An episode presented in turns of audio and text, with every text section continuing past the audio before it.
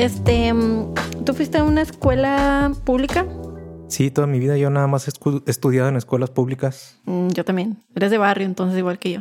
Ah, pues sí, se podría decir. Yo pues no, nunca he estado en escuelas particulares. Oye, Nunca estuve en escuelas particulares más bien. ¿y te acuerdas de tus clases de artísticas en la secundaria? En la secundaria eran un chiste, pero sí, sí me acuerdo. Que no sé si en tu secundaria, pero en la mía sí, yo creo que en todas. Te enseñaban este, a tocar la flauta. Sí. Qué horror, ¿verdad? O sea, te enseñaban entre comillas, entre tres juegos de comillas, ¿no? Porque en realidad no te enseñaban nada No, no sales de las mismas canciones. de las mismas canciones, entre comillas, porque en realidad, pues no, no eran ni canciones. O sea, Pues te enseñaban que Martinillo o las, mañanitas, o algo así, pero Condor pues, pasa. sí, no, súper chafa, la neta. Estaba, estaba horrible. Bueno, pero tú sabes por qué, por qué nos dan clases de flauta en la secundaria. No sé por qué, pero quiero pensar que para que tenga, puedas apreciar el arte y no estés tan tirado a la basura así en general, que tengas algo de cultura general. Pues sí, antes de eso, pues no, no teníamos nada de, de educación musical, o sea, este, no se enseñaba ningún instrumento, nada, o sea, no, no sé qué se daba antes de eso. Pero cuenta la leyenda que Luis Echeverría, en ese entonces el, el presidente, Llegó a Tokio en una gira, ¿no? Fue a Tokio y fue recibido por cientos de niños nipones que interpretaban melodías mexicanas con diversas flautas. o sea, con, con las flautitas esas que conocemos. La flauta dulce, ¿no? Se llama, creo. La flauta dulce, ajá. Entonces, pues el, el, el, el evento ¿ah?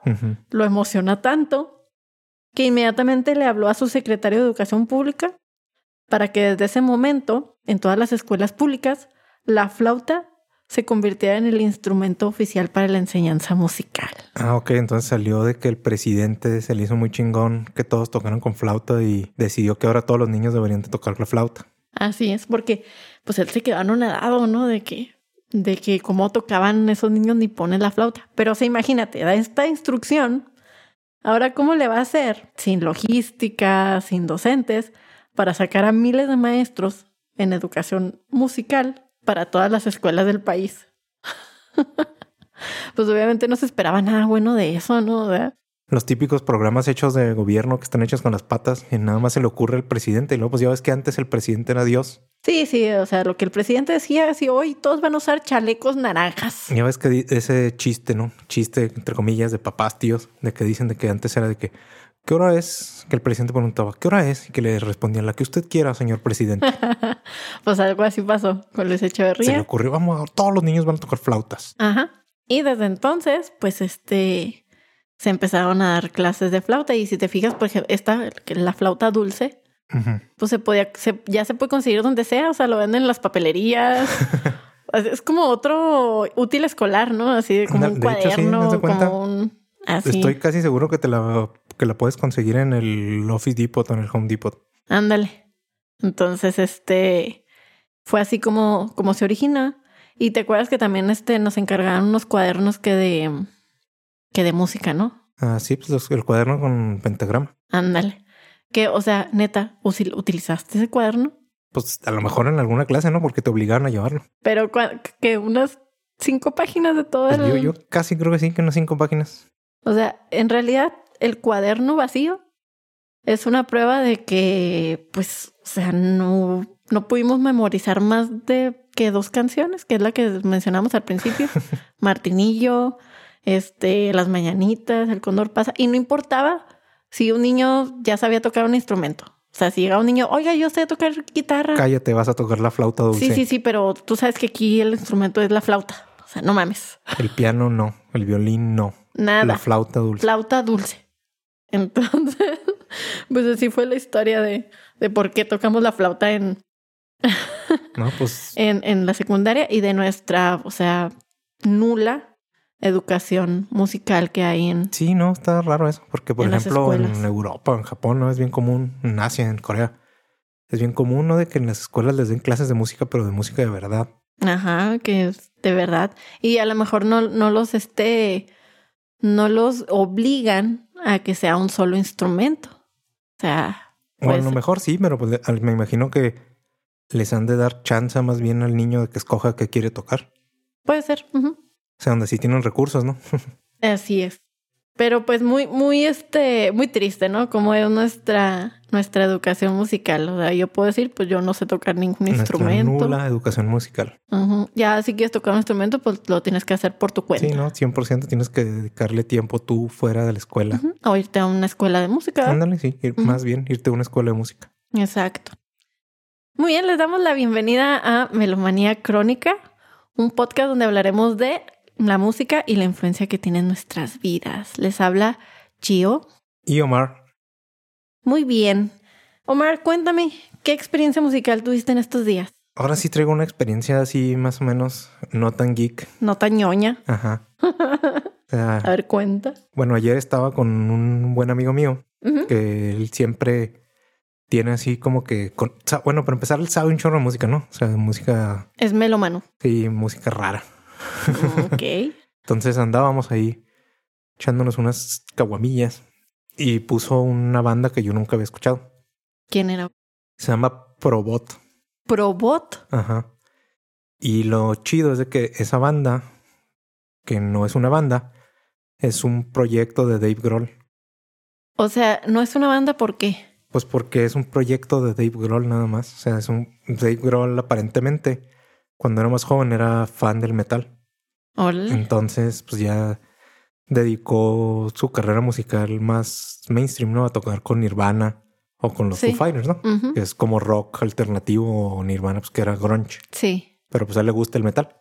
Entonces ese proyectillo de Probot es Dave Grohl tocando todos los instrumentos, Wow. pero es metal. O sea, es metal así como pues del metal que le escuchaba en los ochentas, ¿no? Y está chido porque pues, es, nomás es un proyecto, es un solo álbum.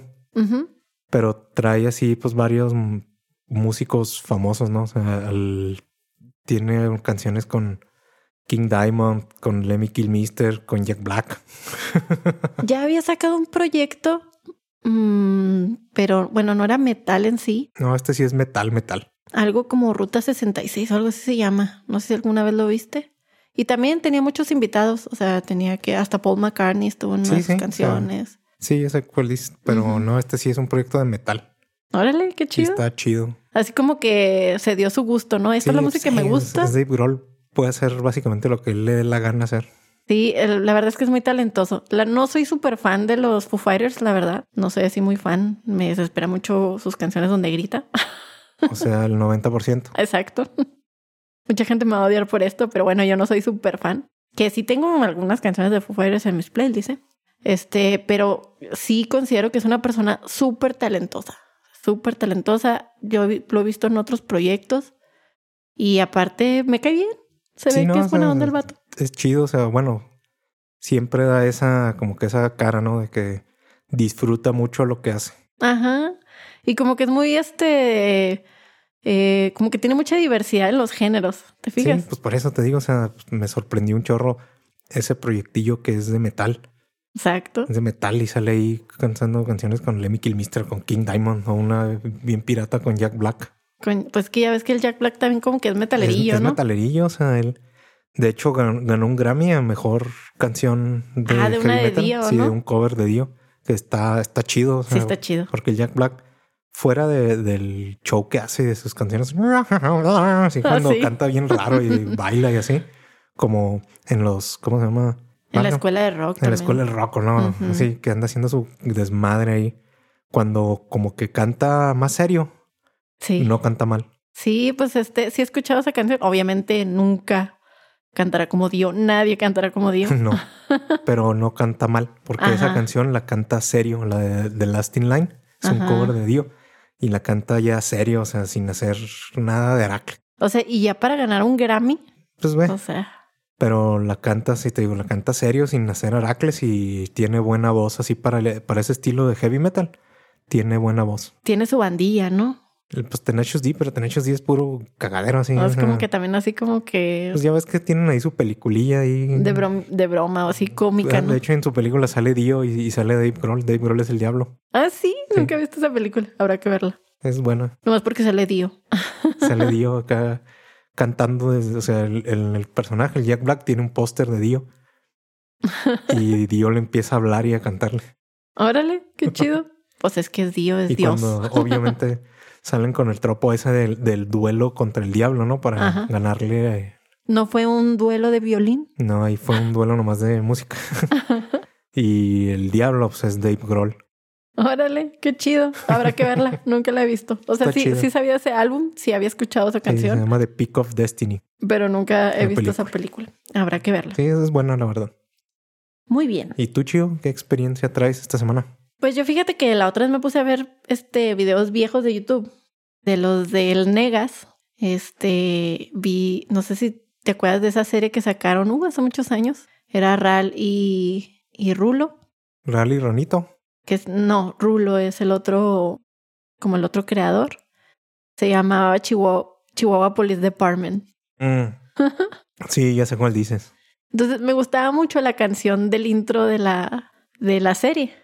Este, y ya la, voy a chasamear en estos días. Dije, voy a chasamearla porque siempre me quedé con la duda de qué canción es esa Quiero saber cuál canción es. Se llama Police Truck de los Dead Kennedys. Ah, sí, sí, me imagino el RAL es super punk.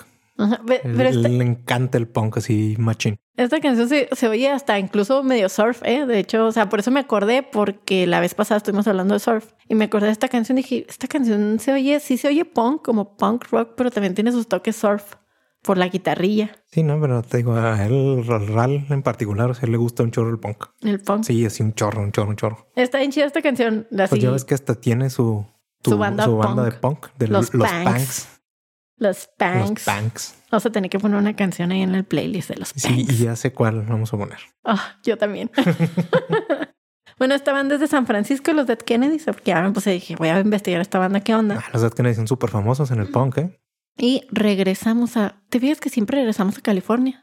Siempre por alguna razón regresamos a California. Es que, mm, como ya hemos dicho, ¿no? Mucha música viene de California. Mucha es el música. paraíso musical. Este, y está muy padre la canción, porque en sí la serie de Chihuahua, Chihuahua Police Department, pues habla de dos policías, ¿no? Y los de esos policías, pues son unos inútiles, ¿no? Pero en sí lo que dice la canción, que es una canción así ochentera, era cómo retrataba el cómo los jóvenes veían a la policía. Y pues como siempre la han visto, no son nada más los jóvenes, todo el mundo, Pues o sea, es- bueno, no sé. A lo mejor en otros países más civilizados que el nuestro. Pero bueno, en Estados Unidos en este caso, O sea, bueno, en Estados Unidos ya ves que la policía tiene problemas así bien serios, ¿no? sí, sí, sí. De que se militarizó bien cabrón y luego que si te ven feo te agarran a chingazos y si te ven feo y eres negro te matan, ahí te disparan. Ajá. Pues ahora que que pasó, ¿no? Con lo de George Floyd y todo eso. De Breonna Taylor y no. Me- O sea, que fue me- un- Me acordé mucho de eso, de ese caso. Eh, estábamos hablando, también hemos hablado en otros episodios, eh, como en el de Moss, sobre la brutalidad policial, ¿no? Eso uy, lleva desde hace un chorro, pues llevas en los noventas cuando los Rodney King, que fueron los disturbios en Los Ángeles. Sí. Por eso. Entonces, pues esto es de lo que trata la canción. O sea, la, la canción lo trata de la perspec- desde la perspectiva de los policías, de que lo único que quieren es este, pues, el abuso de poder, ¿no? O sea, lo que hacen. Sí, lo- y por ejemplo, pues te digo, aquí en México, yo creo nunca en la vida los policías han tenido buena imagen. No, no, para nada. Nunca, o sea, no es por menospreciar a las fuerzas policíacas mexicanas, pero neta no tienen buena imagen aquí No. nunca. Incluso, o sea, tú ves un policía y en vez de sentirte seguro, o Sí, sea, sientes que te va a ¿Te da hacer miedo? algo. Ajá. Y yo creo que mucha gente también en Estados Unidos. Bueno, e- en el caso de Estados Unidos es diferente. Si eres un blanquito, Ah, no, no, no tienes nada que temer. ajá. Pero si eres Una un- minoría. una minoría, seas negro, seas un latino, seas un chino, o sea, seas Sí. un extranjero. Debes ser una minoría, sí debes de sentirte amenazado por la policía. Ajá. Pues este, esta canción pues me gusta mucho. Por fin ya la puse en mis, en mis playlists. Tienes canciones de los Dead Kennedys. Sí. Right, right. ¿Cómo se llama? We just ride, algo así. El chiste es que van en su, en su camioneta, ¿no? Y En su van haciendo patrulla. disturbios. Hasta me acordé de la película esta de... mm, Ay, la de Superbad.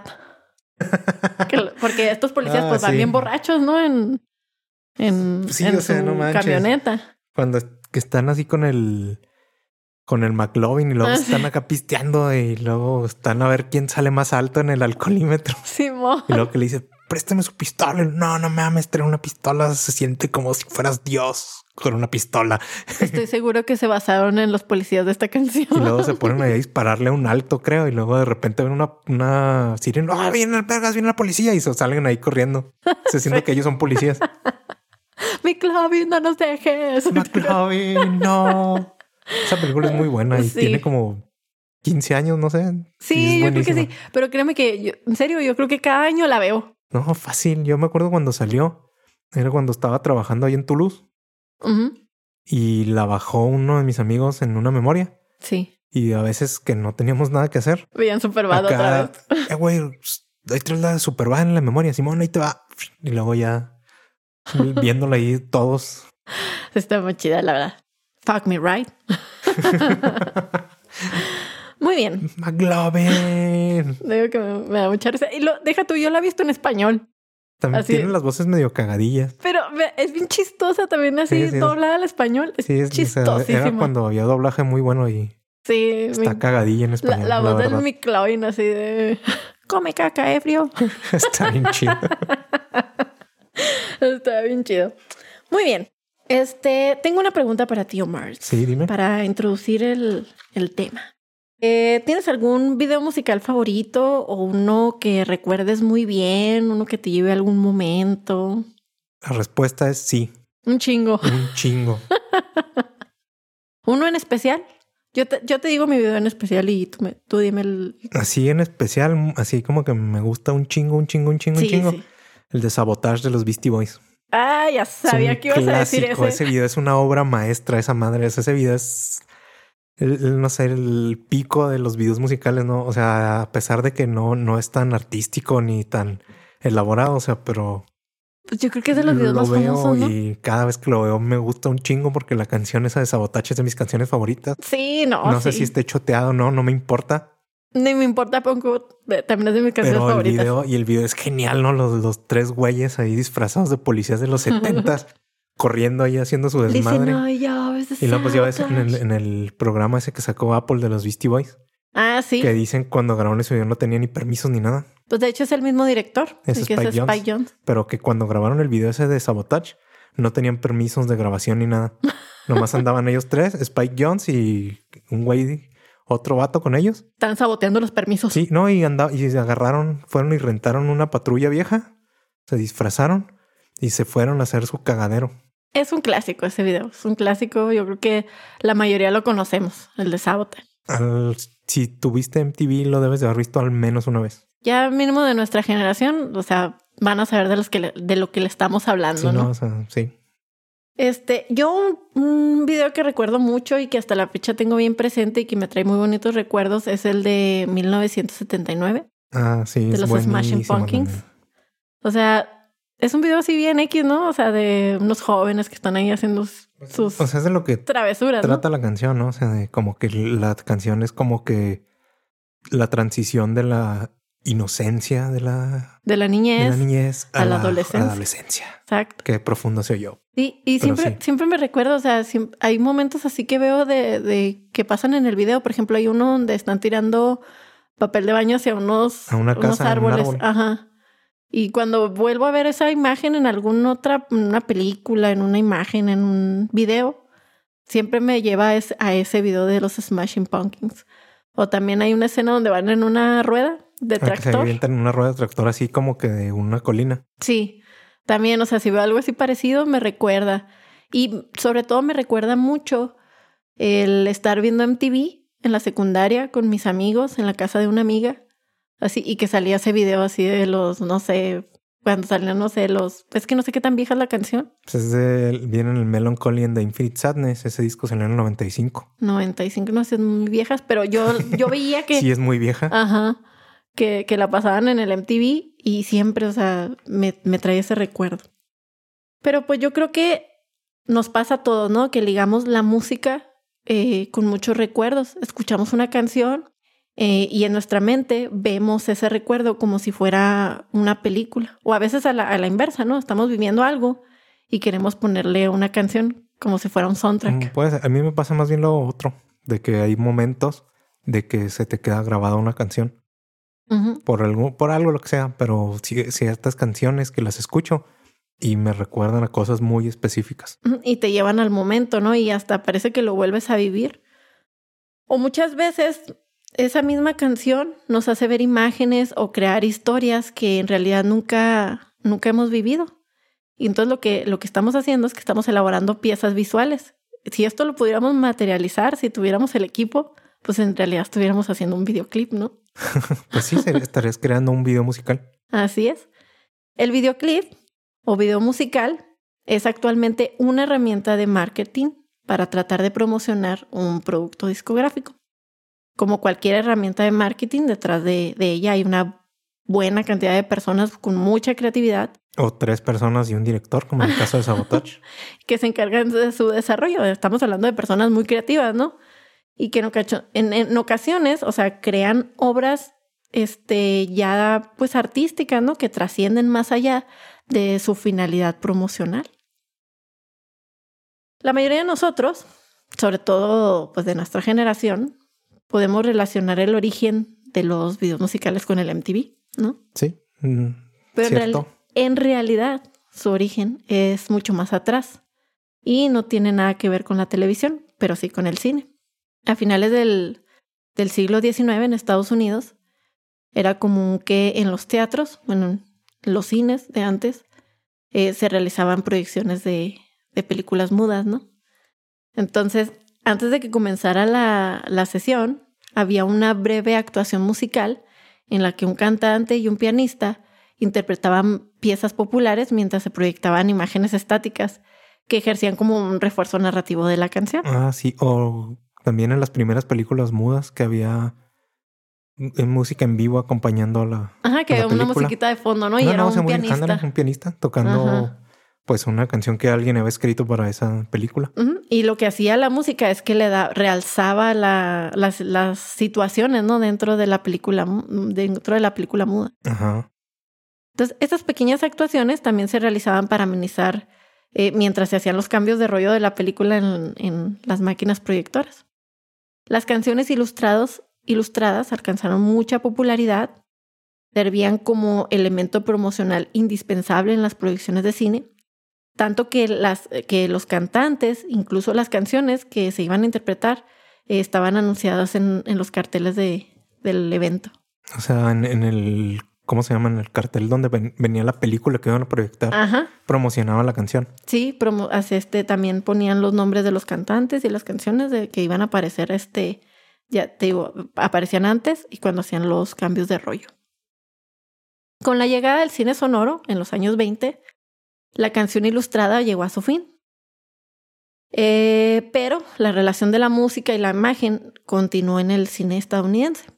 Hasta ahorita, y de hecho en esa época, por ejemplo, lo que comentaba de las caricaturas, sí, de las caricaturas de Walt Disney o de las caricaturas de los Looney Tunes. Ándale. La música es así, sobre todo en las primeras, ¿no? En las primeras, primeras caricaturas eran pues, piezas musicales con los con ajá, con las imágenes, ¿no? Pero ya la diferencia es que en el primero eran como más imágenes estáticas. No, sí, ya después. Y luego ya empezaron con más movimientos. Así como la, la, primera caricatura, ¿no? La de la de Mickey Mouse. Ándale. Que va en el barquito.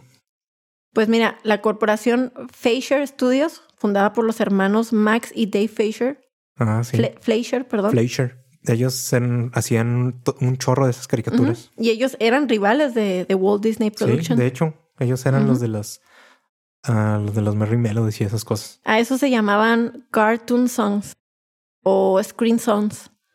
Se le llamaban eso, que eran pequeños cortos animados para la gran pantalla mientras se escuchaba una canción popular y se mostraba en la pantalla la letra de la canción con una bolita que indicaba, o sea, un puntito ah, sí, sí. que indicaba la letra. Sí, que va la letra y luego va un puntito brincando de palabra en palabra. Ajá, que era, pues, pues esto es el precursor del karaoke moderno. sí, pues me imagino que la, la intención era de que la gente en el cine pudiera cantar o se aprendiera la letra, ¿no? De, de, las canciones. sí. Entre 1924 y 1938 se realizaron docenas de estas pequeñas producciones, empezando con canciones populares para seguir después, incluyendo personajes como Popeye o, Betty Boop. Betty Boop, ajá. La imagen de, de, real de cantantes y músicos populares e incluso bandas de swing. Por otra parte, los primeros dibujos animados en los años 30, eh, que fueron este, realizados por los estudios Warner Bros., se hacían, hacían una serie de cortos animados. Estos son muy famosos, se llamaban las Merry Melodies. Sí, es lo que te dije, las Merry Melodies. Ajá, o los Looney Tunes, ¿no? Que en realidad pues servían para promocionar. Las Silly Symphonies también había. ¿Las cuales? Silly Symphonies, que eran las que se Disney. Ah, sí, sí, sí. Esas eran las caricaturillas así, esas como que te digo, es un, es una, un corto súper famoso de que son unos árboles. Así son árboles y flores y luego están cantando y bailando. Ah, ok. Yo me acuerdo mucho de que salía Tommy Jerry. No, ¿Te acuerdas? Tommy Jerry ya era otra cosa, otro monstruo así como los Looney Tunes. Pero, pues, eh, o sea, en esa época, lo que dices, ¿no? Esas eran los, los pasados. O sea, tú ibas al cine, ibas a ver una película. Pero antes de la película te pasaban las noticias y luego te pasaban alguna caricatura y te pasaban a Tommy Jerry o a Box Bunny o a las caricaturas de Superman o de Popeye o algo así. Así es. Esto lo hacían, ¿verdad? Pues este, como dices, para promocionar unas películas y este se empleaban las canciones de las que Warner poseía ya los derechos. ya yéndonos más más este modernos, los años 50. las películas musicales de Hollywood vivieron muy buen momento las producciones cinematográficas de la Metro ah, Goldwyn. Los, pues los musicales de esa época. La novicia rebelde, por ejemplo. Exacto. Estamos hablando de, de, películas como Un americano en París, Cantando bajo la lluvia. Esa es muy famosa. Te digo la de la novicia rebelde. Que combinaban piezas musicales cantadas y bailadas por los actores del film. ¿Cómo se llama? Ginger Rogers y Fred Astaire, que eran así una pareja de... Pues que eran actores, pero eran súper bailarines. Exacto. Pero en, en, este, en esta década de los 50 sucedió algo que contrastó con todo lo anterior. Llegó un cantante de género musical popular entre los jóvenes del rock and roll para protagonizar sus propias películas musicales. Este fue Elvis Presley. O sea, ya no era un actor, era un cantante. Ah, Elvis era, no era ni un actor ni un cantante, era una superestrella. Superstar. Entre 1956 y 1969, el rey del rock, sí, pues ahí está, el, rey, del, rock, Elvis Presley, Ajá, protagonizó 31 películas donde cantó y actuó. Es, de hecho, se considera que el primer video musical de la historia, ya así en forma, fue el Jailhouse Rock en 1957. Ok, o sea, ya video, video. Sí, ese es el primer video musical que se tiene así registro y en forma. Oye, pues es que esas, esas canciones también, bueno, ese tipo de películas, perdón, también eran súper populares aquí en México. Sí, pues es que Elvis era un fenómeno. No, no, no, no de Elvis, ese tipo de películas. Las musicales, así como La novicia y todo. No, piensa, por ejemplo, las películas de Tintán. De que tienen muchos clips musicales. o sea, las películas de Tintán en esa época eran como las superproducciones de, de la época, ¿no? O sea, si, si te pones a pensar en todo el, lo que le invertía, ¿no? O sea, Tintán era una superestrella de la época. Entonces él cantaba, ¿no? Entonces, en, un chorro de sus películas, él salía. Habían las películas de Tintán dos o tres números musicales así grandes. Ajá, sí es cierto. Y eso pasaba, ¿no? O sea, por ejemplo, aquí estamos hablando de Elvis, ¿no? Que era un cantante que hizo sus, sus películas. Eh, lo mismo pasa aquí en México. Pedro Infante ah, sí. era un cantante y hacía sus películas. Y también eh, esas películas eran las superproducciones de la época. O sea, a lo mejor uno las ve y dice, pues, eh, o sea, esa película que, pero... No, no, era el cine de oro. No, o sea, en todo lo que involucraba, ¿no? O sea, la construcción de los sets y luego siempre los números musicales no eran así como que nomás el güey salía cantando, ¿no? A veces salían así como que en un cabaret Así ah, con un número musical súper elaborado, con bailarines o con cantantes. Una, con una big band, ¿te acuerdas? Sí, o así de que Pedro Infante en el rancho con caballos y así. O en la cantina. O sea, esos eran números musicales bien elaborados. Y fue, fue una fórmula. De Luis Aguilar o así. Ajá, fue una fórmula que se repitió durante mucho tiempo porque fue primero pues Pedro Infante, ¿no? Estaba Tintán, que también cantaba. Y ya más moderno, pues estaba este Antonio Aguilar. Ándale. Y después Vicente, Fernández. Sí, es cierto. Entonces. esas, eran películas así, o sea, de que el protagonista era un cantante. Lo único diferencia es que, bueno, pues a diferencia de un videoclip de ahora, ¿verdad? pues era un largometraje, ¿no? O sea, y, y habían sus clips musicales dentro de una película. Si ellos cortaban ese clip donde aparecía nada más la canción, eh, lo utilizaban como para promocionar la, la película, ¿no? En, en ese clip donde estaban cantando, como pasó con, con Elvis Presley, con este video de... De Jailhouse Rock. Del Jailhouse Rock. Eh, al otro lado del océano, allá en Inglaterra, los Beatles grabaron en 1964. Hard Day's Night. Exacto. ¿Esa, ¿Esa, película la has visto alguna vez? Nunca he visto no películas tiene sentido, de los no es, un, no es una película. Ajá, es, es, es, lo que eh, aquí vamos a tratar, de que era absurda la película, pero ahí lo importante eran los clips musicales. Sí, o sea, la película, entre comillas, no tiene sentido. O sea, nomás están los güeyes ahí corriendo y... Un, un, era un falso documental. Ajá, o sea, ahí uh -huh. de que iban a tocar a algún lado y llegaban y volvemos. Llegaban así, oh, vamos a nuestro concierto. Y luego les pasaban algunas, pues, ay, se me ponchó el carro o algo así, ¿no? Y luego llegaban y ya tenían su concierto y luego... Era surrealista, Omar. sí, o sea, pero de, de película no tiene nada. O sea, era propaganda vil de los Beatles. Así es. Todo esto, acuérdense, estamos lo dijimos del principio, es marketing. Posteriormente, en 1965, realizaron la película Help. I need somebody help. help. Uh -huh. Esa se filmó para ser emitida en la televisión por la BBC. En el 68 llegó Yellow Submarine a las salas de cine. Está bien trippy. Una película totalmente de animación y de tem temática surrealista. Psicodélica, ya cuando los, los Beatles descubrieron el LSD. Ah, muy, pues eh, estuvo muy bueno eso, porque es, son buenas rolas. sí, son buenas rolas, la verdad. Tenía 17 canciones del grupo. Y la última película de los Beatles también fue la de Let It Be, que pues esto ya fue totalmente diferente de Yellow Submarine. Esta se rodó en 1969, se estrenó en el 70 y aunque también eh, ofrece actuaciones musicales de la banda, quedan enmarcadas en el contexto del proceso de la creación y la grabación del disco de la banda del mismo nombre, que es lo que trata de, narrar el film. Y si te fijas, tuvo una gran influencia este, eh, esto que pusieron en el, en el clip, ¿no? De Let It Be, que se veía como ellos grababan sus canciones. Porque cuántos videos no hemos visto de artistas contemporáneos que vemos su video y pasan eso, el, proceso que están creativo. en el estudio, ¿no? Ajá, haciendo sus mezclas y todo. Sí, sí. Sí, es un, una temática común en los videos, Ajá. es cierto. Y adicionalmente, en la escena final de la película, en la que la banda sube a la azotea de las oficinas de Apple Corp Ah, sí. y da un breve concierto interrumpido por la policía, pues ha sido copiada innumerable. en Los Simpson, en el episodio de los borbotones. Yo me acordé de, por ejemplo, la, la canción esta de Rage Against the Machine. Ah, de la, de, de la Sleep No in the Fire. Ajá. Que pues ellos están dando un, un concierto, ¿no? Sí, era. ¿Te acuerdas del movimiento ese de Occupy Wall Street? Sí.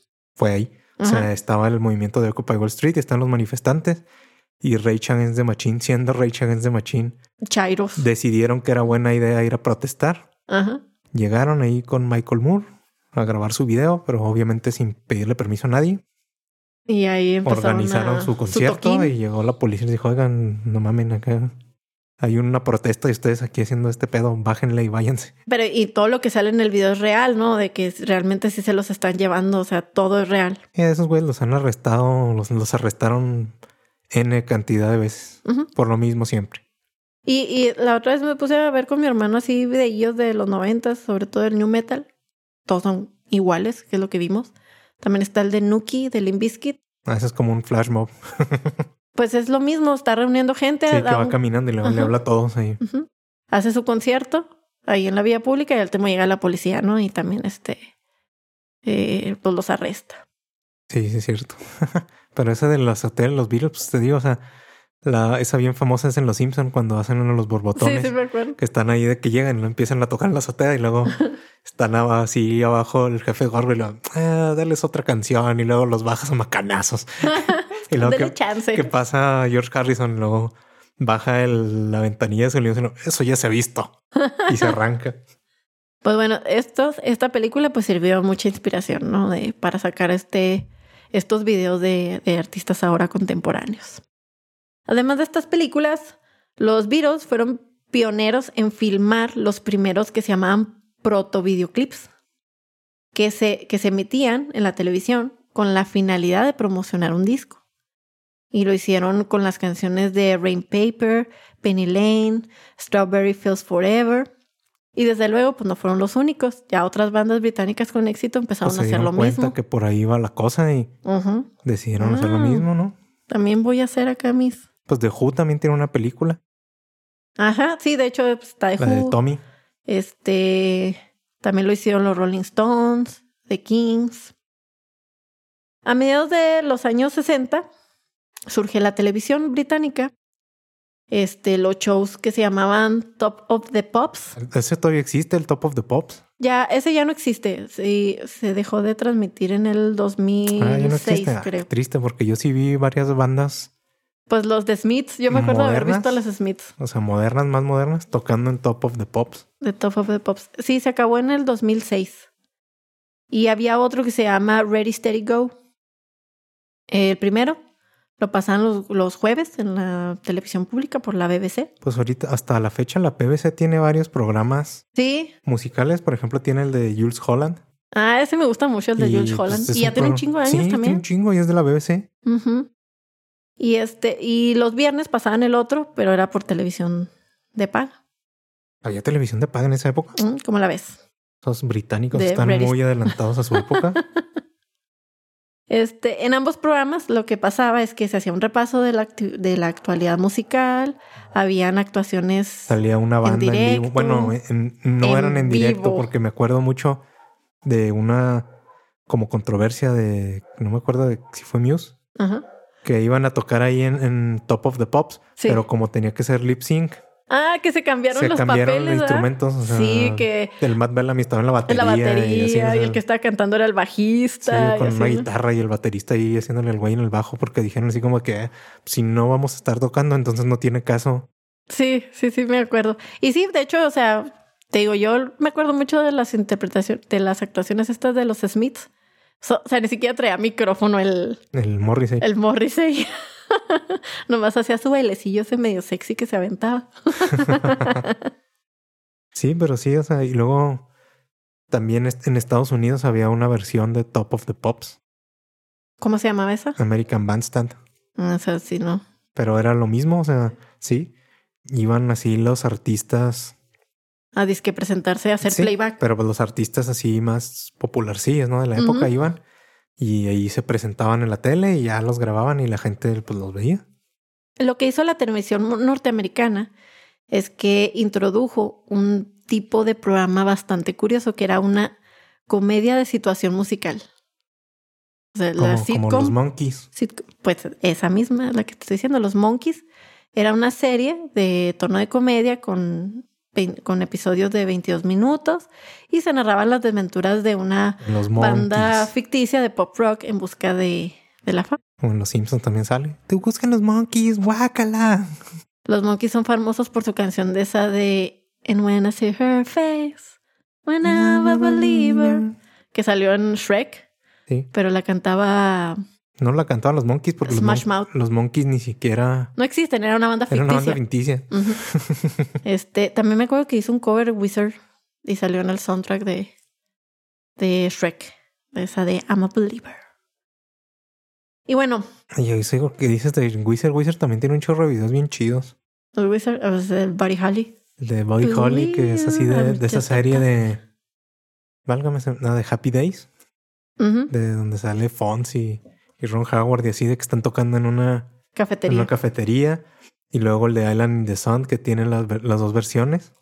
Una donde están jugando con unos animalitos, así como cachorritos de tigres y osos, así jugando con ellos. Ah, Y sí. luego la, una que están tocando en una quinceañera, pues una quinceañera pocha o algo así. Sí, sí me en un acuerdo de eso.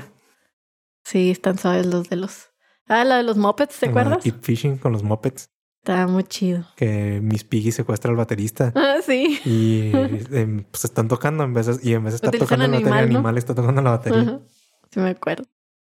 Y ya viajando hasta 1979, eh, cuando el servicio de televisión por, de cable de Warner Communications, ahí el canal Nickelodeon comenzó a producir un programa que se llamaba Pop Clips. Esta idea era de Michael Nesmith, estrella de, de televisión, y fue- había sido miembro de la banda ficticia los Monkeys. Eh, y sencillamente pues era un programa de media hora que emitían videoclips de bandas de pop y rock. El programa estaba concebido como una herramienta promocional para los catálogos de música de la Warner. Entonces, pues este buen funcionamiento del programa fue lo que inspiró a los ejecutivos Robert Pittman y John Lack para crear MTV en el año de 1981. Ah, ese sí fue un cambio, ¿no? Un cambio en, sí, pues el MTV, en el status quo de la música. El MTV es parte de la cultura pop. Sí, o sea, a pesar de que ya a lo mejor audiencia más joven que piensa que en MTV nada más sale Acapulco Shore.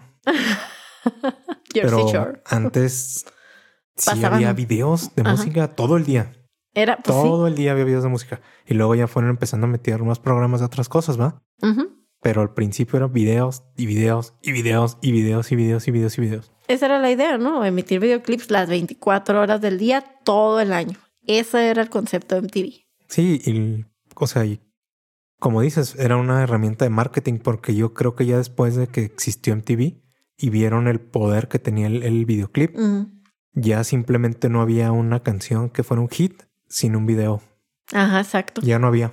Tenías que relacionar la canción con el video porque hasta lo preguntabas, ¿no? Así de que, ah, ya escuchaste tal canción y ya viste el video. Ya viste el video. Me acuerdo, o sea, me acuerdo nuestra generación más jóvenes cuando estábamos más jóvenes, el MTV era importante. Sí. No era la mamada Teníamos que, que ver los días más pedidos. Todos los días tenías que verlos para estar ahí a, la moda y saber qué, qué era lo que había. Era un tema de conversación, ¿no? Entre nosotros.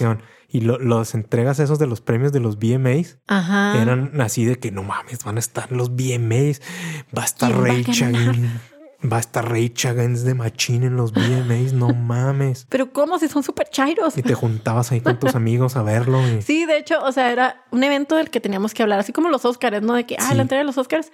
Eh, la entrega de los de esa generación así era. Pues a partir del, de 1984, gran año. El mejor en toda la historia. sí, no me equivoco. Sí, nacidos desde nacidos en 1984. Ahí fue cuando se, eh, se, empezaron, se empezaron a introducir a los presentadores que eran conocidos como los BJs. Ah, los BJs también, esos güeyes eran famosillos. Sí. Tenían su familia. ¿Te acuerdas del Carson Daly? Ah, ese güey era, no, ese güey era súper famoso, el Carson Daly, súper famoso. O la Daisy Fuentes. Daisy Fuentes. Que Daisy Fuentes fue la que dio entrada al MTV Latino. Había una sección, antes de existir el MTV Latino, había una sección internacional del MTV. Y la conductora era Daisy y Fuentes. era Daisy Fuentes la. Anduvo con Luis Miguel, ¿no? En algún momento. Sí. Pronto lo veremos en la serie. Si no es que ya salió, porque yo no he visto la segunda temporada.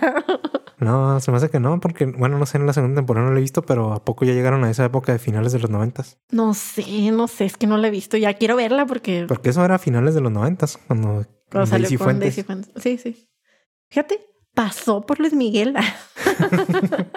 Maldita. la opio. También fue aproximadamente en este momento cuando MTV empezó a introducir en su, programa, su programación musical artistas de color, porque hasta en ese momento habían permanecido prácticamente vetados. Ah, cuando empezó el hip hop, ¿eh? La programación de la cadena estuvo inicialmente basada en rock, hard rock y heavy metal. El pop tenía cabida, pero pues la mayoría de los artistas negros eran rechazados. Entonces fue aquí cuando Michael Jackson a través de su discografía y su director. No, no, o sea. Presiona al canal para que Michael pudieran Jackson era la estrella más grande del mundo en esa época. Y pues imagínate, o sea, se empezó a emitir este thriller, que es el, video, yo creo, el mejor video de todo el mundo. O sea, no sé si el mejor, pero es ese, ese video cambió las reglas. O sea, ya no eran videos así, todos los videos de antes, de los inicios de MTV y esos los ves, y eran videos bien pedorrillos, ¿no? Así ah. como que la banda tocando en un cuarto. Sí. Sin nada. Y esa madre de thriller es una película. Es una película. dura como 15 minutos. De hecho, ¿sabes cuál fue la primera banda que introdujo efectos especiales en sus videos? ¿Cuál? Fue Queen con la de Raps ah, Bohemian Rhapsody. O sea, fue la primera. Sí, o sea, ya, video con efectos ya después de, de thriller ya sabías que tenías que hacer un video. Ya no podía hacer un video así todo gacho, así donde no, pues toquen ahí en esa pared y los grabo y ya. Ya no puede ser así, ya tienes que hacerle, si quieres que sea un video así top. Así es. De hecho, o sea, y este, video de thriller, o sea, fue la puerta para que otros artistas como Prince o Donna Summer tuvieran también cabida en, el canal. A pesar de las duras acusaciones de racismo que el canal sufrió durante mucho tiempo, sus ejecutivos siempre se justificaron, eh, o sea, siempre justificaron la escasez inicial de artistas negros porque decían que el programa era originalmente como un canal de rock y que pocos artistas negros tocaban rock. Ajá. Entonces, eh, con todo, MTV fue fundamental en la popularización de géneros típicamente negros como el hip hop. O sea, al final, este, a pesar de que, pues dicen que eran racistas, no podría decirse, porque no había tanto este, artistas negros, pues fue quien dio la, populariza la popularización de géneros como el, hip, hop. O sea, el hip hop también se hizo súper popular a base de los videos. Y de hecho, no sé si te acuerdas, pero luego salió como un segundo canal de MTV que se llama MTV2. Ah, sí, en MTV2 era más alternativo. Ajá, como que toda la música menos popular la pasaban en ese canal. Ahí sí había, ahí sí pasaban Sí, metal y cosas así. Y no habían programas, ¿te fijas? O sea, era puro video. Puro un chingo de. Bueno, los programas que ven eran el MTV News, ¿te acuerdas? Ándale. Era puro. Como que noticias del espectáculo. Sí, pero en el, en el MTV, en el original, sí, ya empezaban a ver programitas. Y en el MTV2 no. Y en el MTV2 no. Y lo surgió otro canal que era el VH1, que ah, también es parte de, de MTV.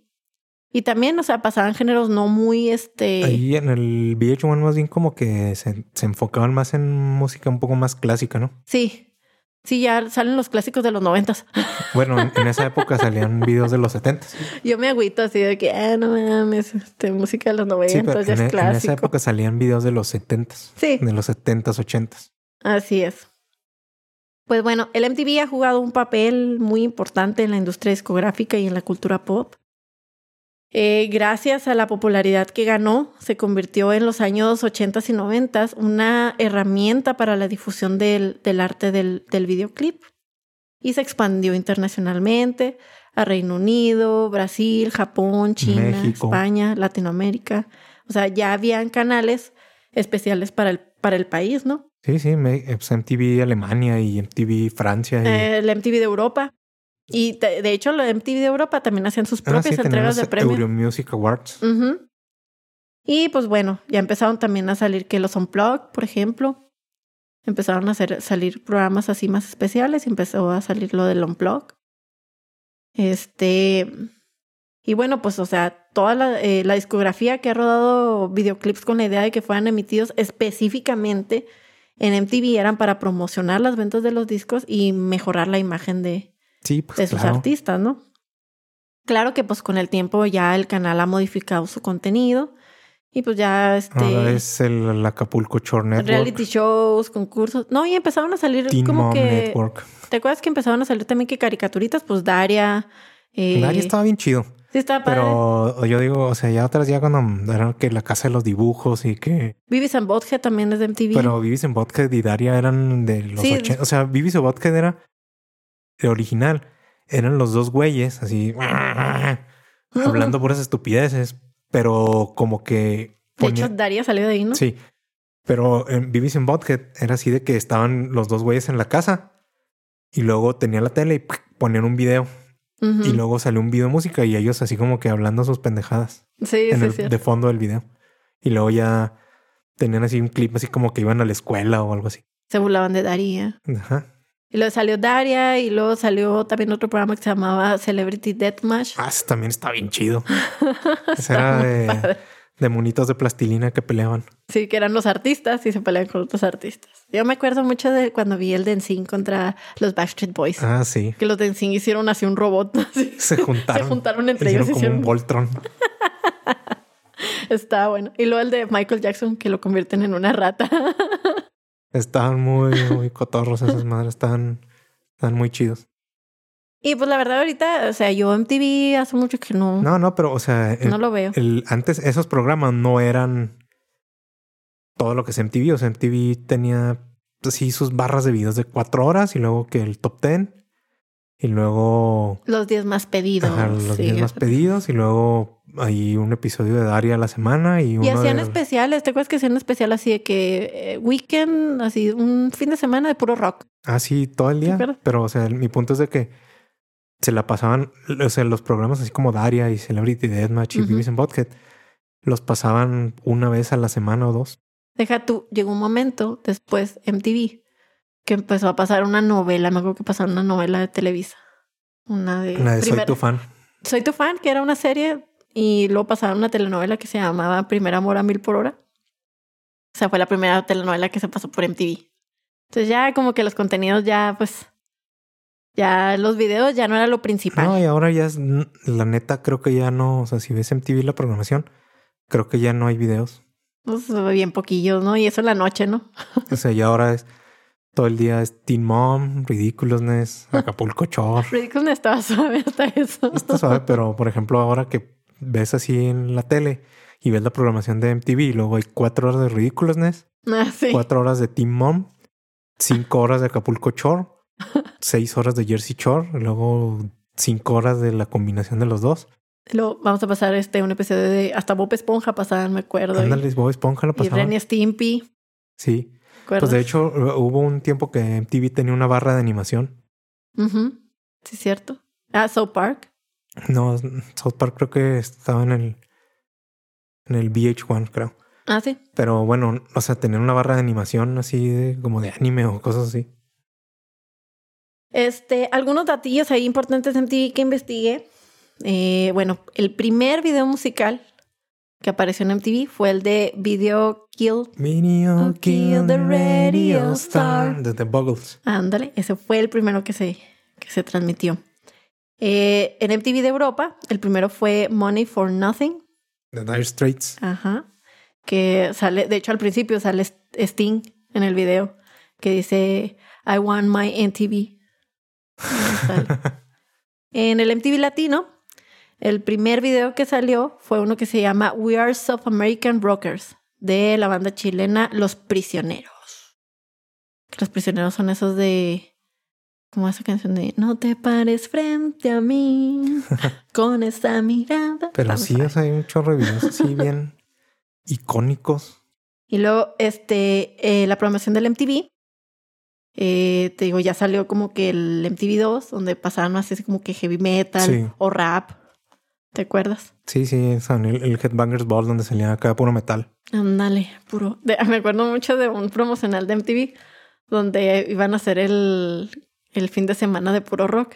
Y luego salía un, como el exorcista, no sé si te acuerdas, que quería cantar una canción de Britney Spears. Sí, tenían, o sea, MTV en esa época, cuando era más popular, tenía buen contenido. O sea, tenían buenos publicistas y sus, sus programillas estaban cagadones y sus comerciales estaban así pensados, no Sí, eran así chido. tan a lo pendejo. Ya ahorita ya no. Bueno, ya no, ni siquiera lo veo, o sea. No, ya hace mil años que no lo he visto, o sea, desde que ya vi que nomás la programación era puro chor. Ándale. Y luego también te acuerdas que habían unos concursos de para seleccionar al BJ. Ándale, sí, sí, cierto. Yo, este, hice una listita de videos muy representativos. A ver qué te parece. Eh, el de Take On Me, de... Ah, ajá. sí, es hasta en Padre de Familia salió una parodia Y de hecho, ¿te acuerdas del video también este de Drive de, de, de Incubus? Incubus. Que es, parecido. Sí, de que se está dibujando. También un video muy controversial, pues fue el de Jeremy de Pearl Jam. De Pearl Jam. Pearl Jam tenía videos buenos. Digo, a lo mejor por la historia de la canción, ¿no? sí, De- de- pero por ejemplo el, el de Duty Evolution. Ah, es muy Sí, bueno no de mames, así cuando la primera vez que lo dije, no mames. De hecho, esa canción se me hace bien diferente a todas las canciones Sí, de Pearl es- Jam. Pero sea, el, vi- y el video, o sea, la- el video es otro pedo, lo ves y dices, no mames. De hecho, el mismo dibujante de, de Dude Evolution es el de Freak on a Leash, de sí, Korn. el Seth MacFarlane del, del cómic de Spawn. Este, también uno muy famosillo, pues el de Virtual Insanity, sí, de Jamiroquai, están banda moviendo. caminadora esa. Ajá. Y hablando de bandas caminadoras, había unos que se llamaban OK Go. Ah, pero esos güeyes se hicieron virales. Esos güeyes ya no salieron en MTV. ¿Esos ya no salieron en MTV? No fue la época de MTV, fue esos güeyes grabaron su video y se hicieron virales en YouTube. Ajá. Digo, ya después de que pues salió lo del MTV, que era una plataforma donde podías promocionar, pues salieron otra, eh, ya llegó la era digital, pues donde ya teníamos este, em, el YouTube, que en realidad estaba orientado para que la gente hiciera sus propios El, el videos. YouTube, a lo mejor mucha gente no lo va, no se va a acordar de cómo era en su inicio.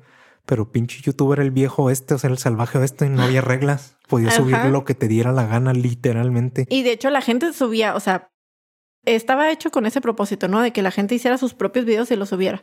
Pero la misma gente subía este videos sí, se le pasan subiendo videos de, de pero de artistas, ajá. Películas, series, todo. O sea, y, YouTube no lo bajaba, lo dejaba ahí. Ajá.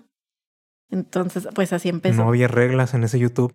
Otro video muy famoso es uno de Blink 182, el de Watch My Again, donde salen desnudillos. Ah, sí. Corriendo. corriendo ahí. Ajá, y se encuentran a la enfermera que sale en la portada del. ¿Sabes cuál video también es así, sub, así que me gustaba un montón? ¿Cuál? El de Coffee and TV de Blue. Ah, el de la de las cajitas de leche. De que se le pierde su novia cajita de leche de mm. fresa. Sí, cierto. No, no, me miento. Se pierde uno de los músicos de Blur. Ay, que y la cajita de leche ah, la trae en la espalda foto, y lo anda buscando y luego se encuentra una cajita de leche de fresa y se enamora de ella. Y luego un güey la agarra y la abre y se la toma. Sí. Y se muere. Ay, y luego la cajita está llorando así la muerte de la cajita de leche de fresa y la pisan. Pero el último encuentra sí, se muere y luego ya se van acá al final del video, se van las dos cajitas de cielo de leche así con sus alitas. En el cielo de lechitas. Así con sus alitas y su halo de angelitos en el Ay, cielo. hermoso. Otro video muy padre, este, a mi parecer, es el de Tonight Tonight de Smashing Pumpkins, que es el ah, de la película Viaje a... De George Méliès.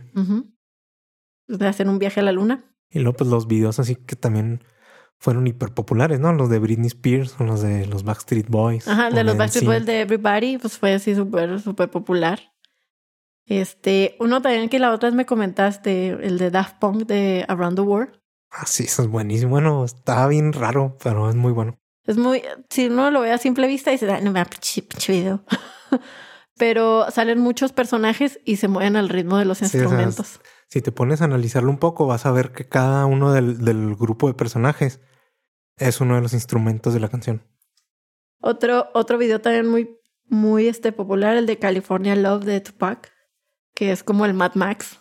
Ah, sí. O el de Californication de los Red Hot Chili Peppers. Ah, sí. Que era un Volvemos a California. Que era un videojuego. sí. También me gustaba mucho otro que era como un mundo así en blanco y negro. El de Other Side. Other Side, ese me gustaba. El de Californication me acuerdo un chorro porque estaba la leyendilla urbana, ¿no? Que de que, oh, es que ese sí es un juego de verdad y va a salir para el PlayStation. Nada. Pues claro que no, que era un video de los Red Hot Chili Peppers. Entonces salen como un videojuego. También te acuerdas de otro de los Beastie Boys, el de Intergalactic. Así me encanta ese video. yo creo que lo veíamos de, pues yo estaba que en la secundaria. Mi hermano pues estaba bien chiquillo, era un niño. Y pues por ser un niño, le gustaba mucho el video de, de Intergalactic por el, por el robot. ¿no? Buenísimo, sí, no mames. Otro video muy controversial es el de Rasta Mandita de Molotov. Todos los de Molotov fueron controversiales. Pero ese en especial, porque si lo veías después de las 12 salía sin censura. Salía sin censura, pues que eran puras muchachas en toples. Cueradas, no estaban en toples. Otro súper famoso es el de Weapon of Choice de ah, Fatboy Slim. Me acuerdo, no me acuerdo quién intentó hacer la pendejada de hacerlo en versión región 4. Este fue Alejandro Fernández. No, se mega mamó. O sea, en, el, la original tienes a, a Christopher, a Christopher Walken. bailando. En este ponen el Jesús Ochoa. Mames. y otro bien fue, bueno, para mí es este muy buen video. No sé si alguna vez lo viste. Es de David Guerra con Ninjo. Se llama Play Hard. Ah, sí. Lo graban en México y es un concurso de tribal. Sí, sí lo he visto. Es Está bien chido. buenísimo ese video. Pues, buenísimo. o sea, ya, o sea, ahora volvemos, ¿no? O sea, ya ahorita ya no puede haber una canción hit sin un video. Exacto. Aunque la verdad es que ya no, o sea, ahorita si me preguntas qué nuevo video ha salido, así que está bien chido. El de el Red Fang, más nuevo, donde ¿Donde las cervezas? No, uno más nuevo, donde están así los güeyes eh, y luego un güey le llega, lo, llega así, lo miren lo que compré, ¿qué es eso? Una katana. ¿Y dónde sacaste el dinero? la disquera nos lo envió para hacer un video. y se divierten con la katana. Pues, la katana se la pasan cortando chingaderas y luego así como que ponen un calendario y luego cada día le toca a un güey la katana. Y luego así de que sale lo que está haciendo cada güey. Y luego un güey así que acá en latina y luego con la katana y luego agarra así una salchicha. se la come. Y este otro video que me, acabo de acordar también que fue muy controversial, pues el de Rock DJ de Robbie Williams. Así donde se arranca pedazos. Ajá, del, no sé, se queda como una... Una calavera. Calaca. Y este, también otra cosa que investigué sobre los videos, pues de que muchos este, directores famosos pues han hecho sus, Sus videos. sus videos, ¿no? Este, estaba leyendo, por ejemplo, el Tim Burton. Hizo el video de Bonds, de The Killers. Ah, ok. Te acuerdas de ese. Sí. Y pues Spikes eh, Jones también, este, que hizo el, hizo el de mm, Wizard, el de Buddy Holly. Y el de un- Sabotage. Y una de las dos versiones de Island in the Sun es de Spike Jones también. Fíjate, también así súper famoso. Este, híjole, hay uno que hizo Martin Scorsese, pero no me acuerdo. ¿En serio? Sí, sí. Ah, el de Bat de Michael Jackson. Ah, ok. Pues sí, no, se ve como que es tema de él. Mafias. Ese lo hizo él. Y así, pues, o sea, muchos directores han participado, importantes, ¿verdad? Han participado en la realización de, de videos. De hecho, en el MTV había un programa que se llamaba Making the Video. Ah, sí me acuerdo. Y ahí, este... Sí, me gustaba mucho ese, ese programa. Sí, estaba, ¿sabes? Ya después salieron otros programas como MTV Crips. O Jersey Shore, que yo, en mi opinión, fue lo que mandó a la mierda MTV. No hay duda, no hay duda. O sea, porque ese programa sí era malísimo, no tiene sentido ni razón de ser. No. un montón de güeyes, mis reyes mamados, y- mis reyes y Lo bookies. sí, de los bookies gabachas. Bueno, aquí en México hicieron mis reyes y los bookies que no hacían nada, no aportan nada, no tienen valor de entretenimiento, nomás. Ni valores ellos tampoco. No, nomás los vean. si alguien los viera por morbo. Sí, más bien. Bueno, pues este, les damos, eh, nos despedimos, más bien. les damos la Sí, bienvenida. ya. Vean videos, son muy buenos. Sí, si hay alguno que esté muy importante que les gustaría mencionar, ahí en nuestras Sí, redes sociales, en Twitter, melomanía Y un bajo, y un bajo pod. Nos pueden dar ahí sus comentarios. Igual si entran a Apple Podcast, ahí también pueden poner comentarios.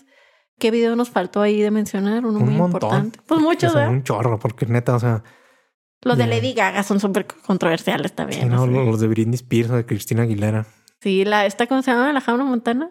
la de Miley. Miley también. Que no, o sea, un chorro. Las de Madonna, no se diga. Sí, no, o sea, muchos, muchos videos, o sea, que marcaron época, ¿no? Y que, pues, como decías, ya eran una herramienta casi al nivel de la misma canción que estaban tratando de publicitar, ¿no? O sea, muchas veces, a veces, creo yo de que a veces el, el video es más memorable que la canción. Sí, y, y eso es lo que decías, ¿no? Del MTV que al principio, pues, este, todo el mundo subía lo que se le pagaba la gana y luego llegó estos de vivo.